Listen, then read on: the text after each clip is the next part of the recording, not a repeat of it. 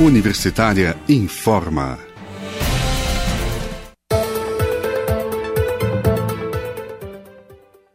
Olá, boa noite. Eu sou Delfino Neto. Estamos seguindo aqui pela Rádio Universitária com os boletins Universitária Informa.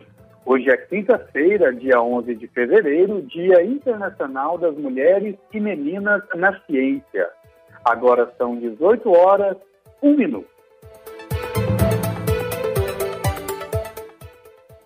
Hoje é comemorado o Dia Internacional das Mulheres e Meninas na Ciência. Apesar dos avanços, apenas cerca de 28% dos pesquisadores no mundo são do sexo feminino. Sobre os desafios enfrentados pelas mulheres na carreira científica, em especial em tempos de pandemia, vamos ouvir uma reportagem especial feita pela jornalista Maria Cristina Furtado. O dia 11 de fevereiro marca o Dia Internacional das Mulheres e Meninas na Ciência. A data é uma iniciativa da Organização das Nações Unidas. A intenção é que haja mais representatividade feminina nas carreiras científicas. Os desafios das cientistas são inúmeros, sejam mães ou não. A sociedade até hoje impõe serviços domésticos e de cuidados às mulheres e essas atribuições acabam dificultando a entrada ou permanência delas na ciência. De acordo com a Parent in Science, um grupo de mulheres e mães pesquisadoras, em todo o mundo é estimado que mulheres representem menos de 30% da população de cientistas. Para a professora Cíntia Cardoso, o incentivo à formação de mulheres cientistas deve começar desde a infância, com a divulgação de notícias que valorizem esse lugar quando ocupado por representantes do sexo feminino. Cíntia é doutora em Ciências pela Fundação Oswaldo Cruz, a Fiocruz, e pesquisadora da Universidade Federal do Rio de Janeiro, instituição que também leciona porque a gente precisa garantir que desde cedo tem um estímulo para que as meninas gostem de ciência, que elas queiram seguir essa carreira, né? Eu acredito que a divulgação do trabalho de mulheres cientistas pode ajudar muito nessa questão, né? Porque isso gera uma desperta uma admiração nas crianças e começa também a naturalizar a presença das mulheres na condição de destaque no meio científico. Tem um exemplo bem recente, na verdade, agora com a, os estudos que foram desenvolvidos de eficácia da Coronavac aqui no país, né? E nós tivemos então uma ampla divulgação né, de que existe uma maioria de mulheres pesquisadoras no Instituto Butantan de São Paulo. Eu acredito que esse tipo de notícia tenha que ser muito valorizada, né, porque isso inspira e estimula as meninas a buscar a carreira científica, porque certamente muitas têm o interesse, né, mas nem sempre há o estímulo para que elas realmente sigam nessa, nessa área, né, nessa profissão. A professora Ana Benite, doutora em ciências, pesquisadora na área da química, afirma que há 15 anos ela trabalha com a perspectiva da descolonização do currículo de ciências no Laboratório de Pesquisas em Educação em Química e Inclusão da Universidade Federal de Goiás. Mãe do Igor, do Tom e da Sofia, ela acredita que é preciso dar mais visibilidade às mulheres que atuam na ciência, para que cada vez mais elas possam ocupar esses espaços. Os desafios para as mulheres na ciência são combater a invisibilidade que é com frequência nos atribuída e as interpretações do nosso papel como cientista, tal como secundário. Né? Nós hoje somos a maioria das, das cientistas aqui no nosso país, mas não estamos na reitoria. Né? Então, a gente precisa combater a metáfora do teto de vidro, tanto a segregação horizontal quanto a segregação vertical, né? e acabar com essa falácia de quanto maior o prestígio acadêmico, menor a participação das mulheres. Importa importa ter mulheres na ciência por uma questão de direitos humanos e justiça social. Todos os indivíduos devem ter igualdade de oportunidades para uma educação e uma carreira científica, né? Mas as principais razões, se eu pudesse atribuir, são razões econômicas. Né? Se nós não tivermos as mesmas oportunidades de nos tornarmos cientistas, o Brasil está negando a si mesmo a totalidade de mentes científicas e criativas que, que ele tem. As razões sociais também são razões determinantes, né? É preciso não confinar mulheres já serviço doméstico, omissão de cuidado, é, que vem arraigada muito na acumulação primitiva do capital e a desvalorização do serviço doméstico e colocando a mulher dentro desses, da realização, confinada dentro da realização dessas atividades e papéis. Mulheres trazem perspectivas, valores, motivações e até mesmo métodos de trabalho distintos para o seu trabalho científico. Quanto maior mulheres a gente tiver na ciência, mais a gente enriquece a ciência. A presença feminina na ciência, além de ser uma questão de busca pela igualdade de oportunidades, também reflete em mais pesquisas de interesse das próprias mulheres. A professora Cíntia Cardoso, da UFRJ, cita como exemplo pesquisas relacionadas à saúde da mulher, como a contracepção, que geram mais interesse em pesquisadoras que em pesquisadores homens. É, sobre essa questão, eu diria que a presença da mulher é essencial, principalmente para garantir que sejam buscadas soluções para problemas que são essencialmente ou principalmente femininos, né? E que nem sempre geram interesse por parte de pesquisadores homens. Né, para dar um exemplo da área de saúde, será que o interesse dos homens em desenvolver anticoncepcionais sem tantos efeitos colaterais é o mesmo interesse que uma mulher teria de desenvolver esse tipo de pesquisa? Né? Então, é esperado que as mulheres tenham maior interesse que os homens no desenvolvimento de pesquisas relacionadas à saúde da mulher, é, ao desenvolvimento de políticas públicas associadas aos direitos da mulher, à sua participação no mercado de trabalho. Né? Então, eu acho que é mais ou menos o mesmo raciocínio de por que, que precisamos de mulheres na política. Né? Se não tivermos a representatividade das mulheres, dificilmente a gente vai ter um equilíbrio. Né? Para a professora Ana Benite, a presença da mulher na ciência reforça a importância da diversidade de pensamentos nas pesquisas. Quanto maior mulheres a gente tiver na ciência, mais a gente enriquece a ciência, mais a gente enriquece o número de talentos, de perspectivas, de motivações e a possibilidade de que a ciência sirva de fato à sociedade como um todo, já que é pensada também a partir de um modelo mais robusto. A presença de mulheres foca mais na distribuição do dinheiro da pesquisa de maneira mais igualitária, investindo diretamente em produto social, ou seja, a qualidade política dos projetos, ela de fato vai ser apontada de maneira mais objetiva.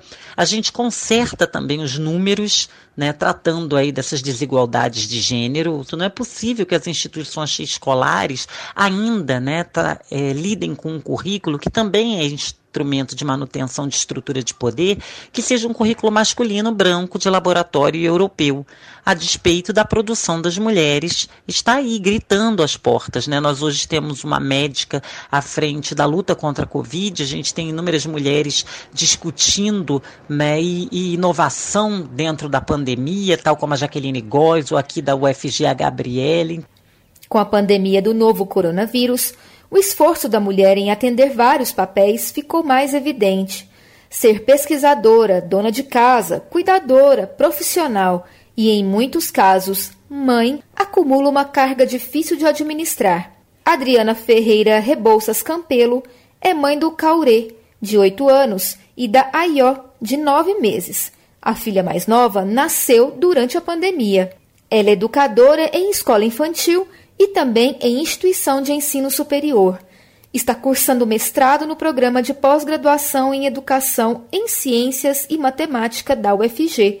E sua pesquisa é sobre o jogo africano Mancala, etnomatemática, interculturalidade, descolonialidade na escola pluricultural Ode Kaiode. Dessa forma, ela alia os conhecimentos acadêmicos já adquiridos com saberes ligados à sua origem e à sua religiosidade, a Umbanda. Questionada sobre como ela tem conseguido equilibrar tantas tarefas, Adriana diz que equilíbrio não é a palavra apropriada para descrever sua rotina desde o ano passado.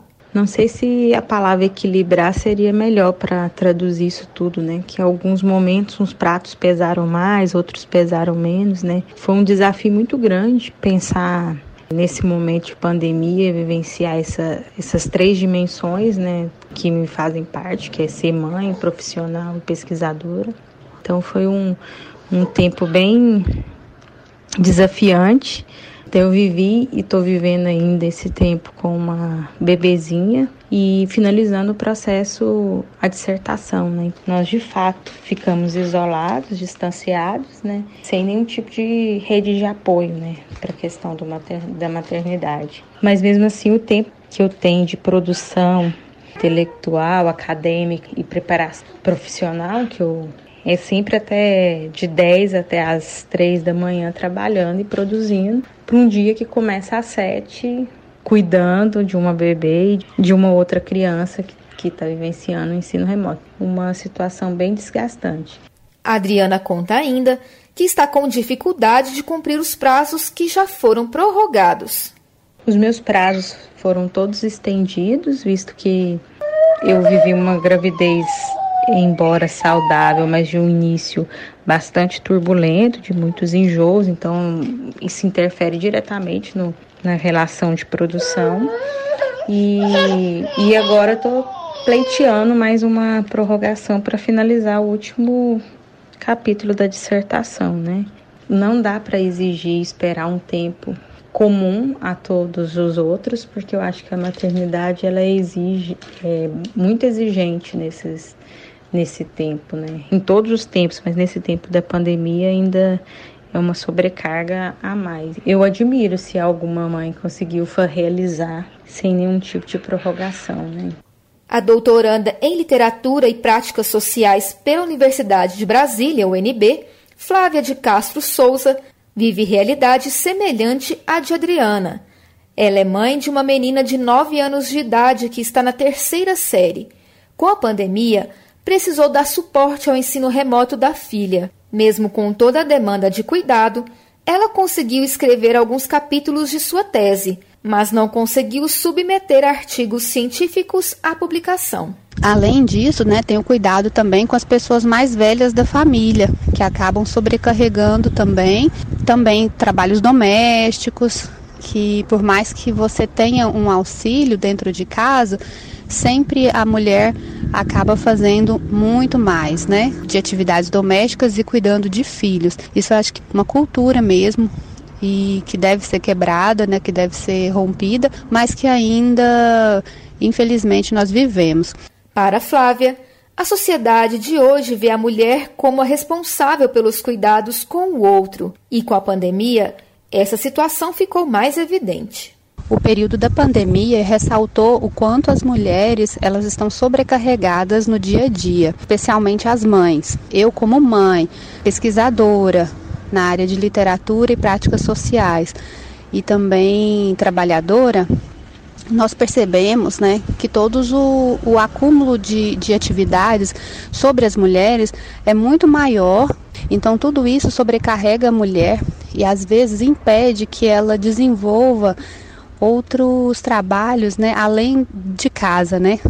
Pesquisar é, no cenário que nós estamos vivendo hoje, em meio à pandemia, né? Tanto o desmonte, né, da educação, da ciência, né, pelo governo, principalmente, fica é, mais evidente ainda e isso acaba adoecendo, né, muitas mulheres durante esse processo. De acordo com o Conselho Nacional de Desenvolvimento Científico e Tecnológico, CNPq, 55% das bolsas de iniciação científica são destinadas às mulheres.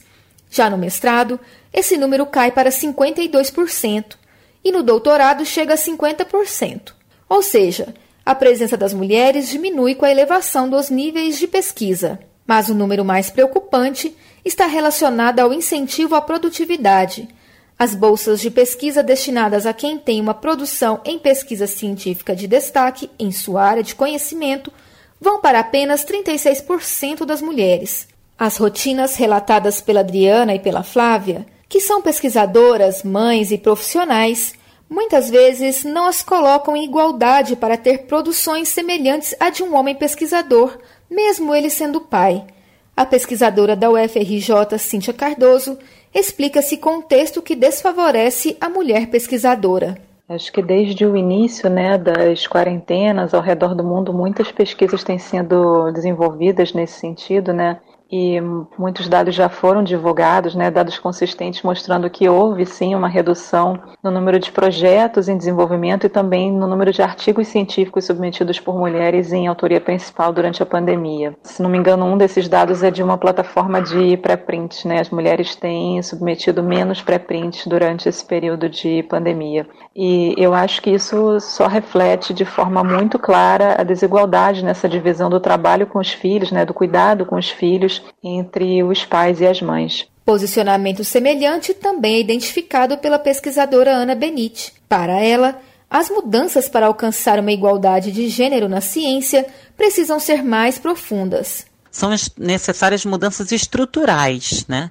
E isso inclui redes de profissionais, acesso a recursos de, e infraestrutura, uma negociação mais justa diante das agências de fomento. É, essas agências recrudescidas por uma distribuição de estruturas de poder que repetem o papel diferente de homens e mulheres, né? O acesso a financiamento de pesquisa. Eu, inclusive, sou muito favorável à reserva, né? De vagas dentro desses projetos e essa própria discussão da avaliação de excelência. O que seria avaliação de excelência?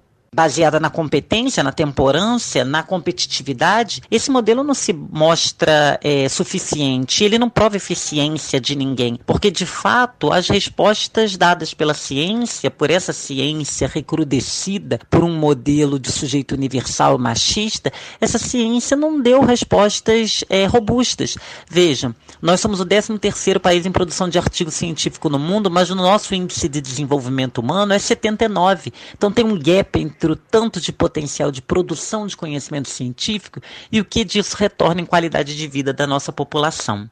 Mas as duas professoras também reconhecem avanços, mesmo que modestos. Tanto a professora Cíntia Cardoso quanto a professora Ana Benite comemoram o fato da licença maternidade ter sido aprovada para as pesquisadoras da pós-graduação e também iniciativas como a da Universidade Federal Fluminense, que lançou um edital de financiamento que incentiva mães na pesquisa. Maria Cristina Furtado para a Rádio Universitária. E hoje, no Dia Internacional das Mulheres e Meninas na Ciência, a Fiocruz está lançando um evento online para incentivar que mais mulheres ingressem na carreira científica.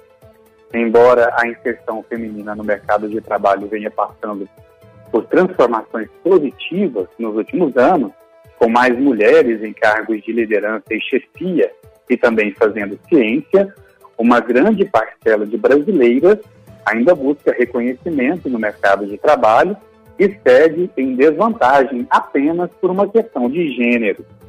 Como parte das comemorações, a Fiocruz promove até amanhã, sexta-feira, uma série de atividades entre elas uma programação online com transmissão aberta ao público por meio do seu canal no YouTube. Criada em 1900, a Fundação Oswaldo Cruz tem um papel de destaque no desenvolvimento da ciência no Brasil. Já ajudou a vencer epidemias como a peste bubônica, a febre amarela e a, e a varíola. Atualmente é uma referência no combate à Covid-19. Pela instituição, já passaram cientistas importantes como Berta Lutz e a professora Nízia Trindade Lima, atual presidente da Fiocruz. A programação completa do evento pode ser acessada no canal Saúde e também na agência .fiocruz.br.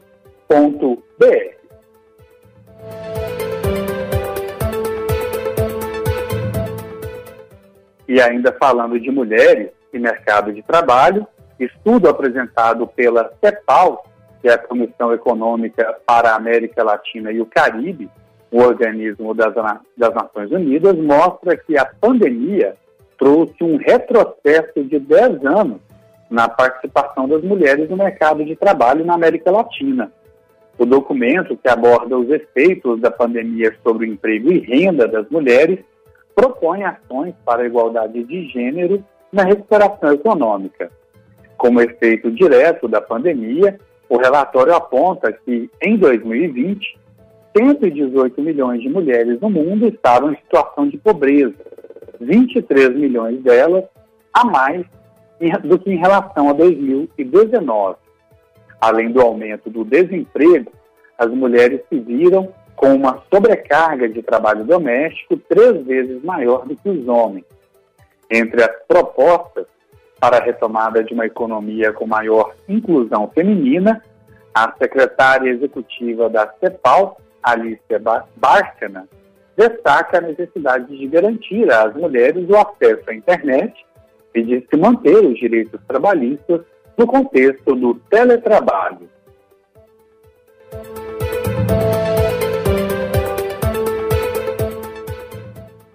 E a convite dos vereadores Ava Santiago, Mauro Rubem e Anselmo Pereira, todos vereadores de Goiânia, o reitor da UFG, professor Edivar Madureira, ocupou a tribuna da Câmara Municipal de Goiânia nesta quinta-feira, dia 11, para apresentar as atividades desenvolvidas pela UFG durante a pandemia de Covid-19 e para solicitar o apoio dos vereadores, já que a atual situação financeira da UFG garante a sua manutenção por apenas seis meses ao longo de 2021. Entre as atividades da UFG em 2020, Edvar Madureira destacou a produção de mais de 25 mil protetores faciais, a recuperação de mais de 100 ventiladores mecânicos danificados, o desenvolvimento de um protótipo de respiratório e a produção de álcool em gel. A UFG também inaugurou o novo Hospital das Clínicas, com 600 leitos, e atualmente recebe 16 pacientes com Covid-19 encaminhados de Manaus a universidade ainda treinou profissionais do sistema prisional sobre métodos de ação durante a pandemia. Manteve assistência social com doação de cestas básicas a famílias carentes de Goiânia e prestou auxílio psicológico à comunidade acadêmica. E, por meio da Faculdade de Farmácia, forneceu 6 mil testes de Covid-19 à população, além de ter desenvolvido testes rápidos equivalentes ao PCR. A instituição manteve atividades de graduação e de extensão durante toda a pandemia, tendo inclusive oferecido equipamentos e pacotes de dados para estudantes. Segundo Edivar Madureira, a UFG apresenta, no entanto, graves problemas financeiros que podem comprometer a manutenção das suas atividades. Só de energia elétrica, a instituição gasta 15 milhões de reais por ano. Abre aspas para o reitor da UFG. Estamos desenvolvendo energia fotovoltaica, mas ainda assim será insuficiente para a nossa demanda, explica. O presidente da Associação dos Ex-Alunos da UFG, Eliomar Pires, acompanhou o reitor na tribuna e recebeu a filiação da vereadora Ava Santiago e de servidores da Câmara que estudaram na UFG. A Ava destacou a importância da universidade em sua vida e os caminhos que lhe foram abertos pela instituição. A UFG sofre há anos com corte no orçamento por parte do MEC. E com essa informação, chegamos ao fim do Universitário em Forma das 18 horas de hoje, quinta-feira, 11 de fevereiro de 2021 outras informações ao longo de nossa programação e também no site radio.fg.br. Fique ligado em nossa programação pelo rádio 870M e também pelo aplicativo Minha UFG.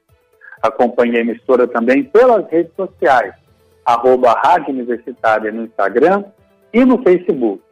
E lembre-se, a pandemia não acabou. Continue usando máscara e mantendo o distanciamento de outras pessoas. Eu sou Delfino Neto, para a Rádio Universitária. Universitária informa.